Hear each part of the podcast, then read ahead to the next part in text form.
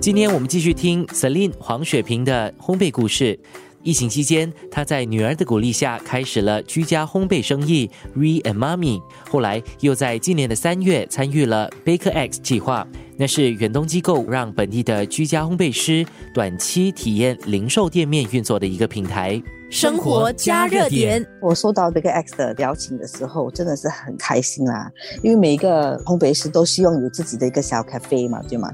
开始做的时候，以为很简单，就是在那边 bake 就好了。其实还有很多很多东西要学的，就是要跟客人沟通啊。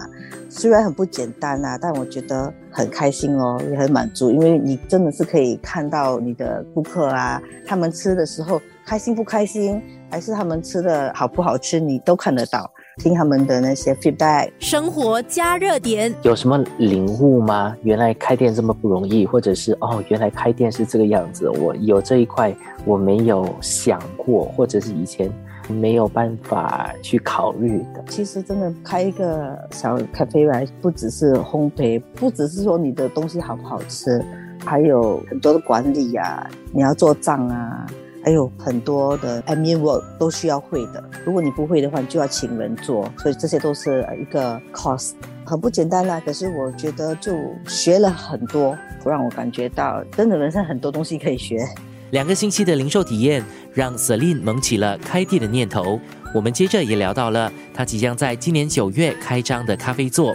他还说，这个时机开店需要克服的困难比一般更多。生活加热点，听说你已经计划要开店了？对，我现在在筹办，原因也是因为我觉得四十岁了嘛，我过了四十岁了，真的想要有一份自己做的开心的事情，所以决定开一个店哦。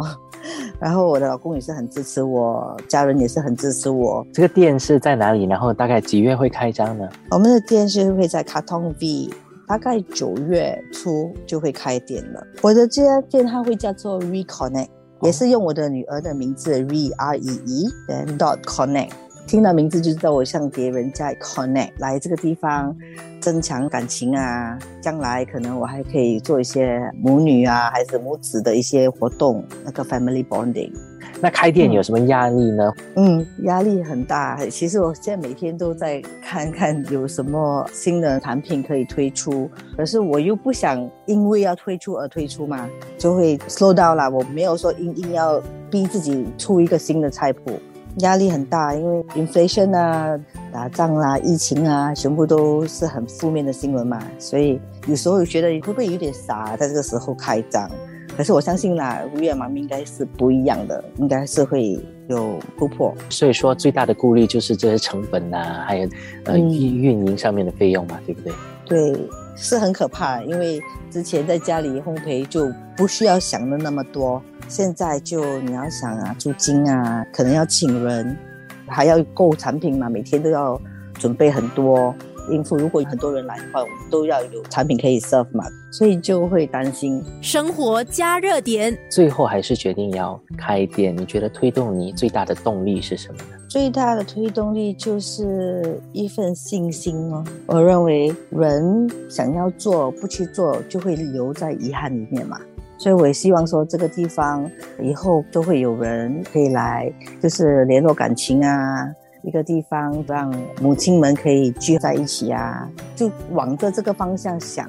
我就觉得我应该去做，即使是很辛苦啊、很难的一段时期啊，我可是我觉得只要坚守这个信念，应该是会很好的。那如今哈，这个行业竞争算很激烈，嗯怎么让自己突围呢？跟其他的竞争者有不一样的地方？其实我也没有想过要如何突围啦，因为自己也不是一个很资深的烘焙师嘛。我只是能够用心啊，真的是让顾客吃了过后感到有幸福感，感觉到有一份爱哦。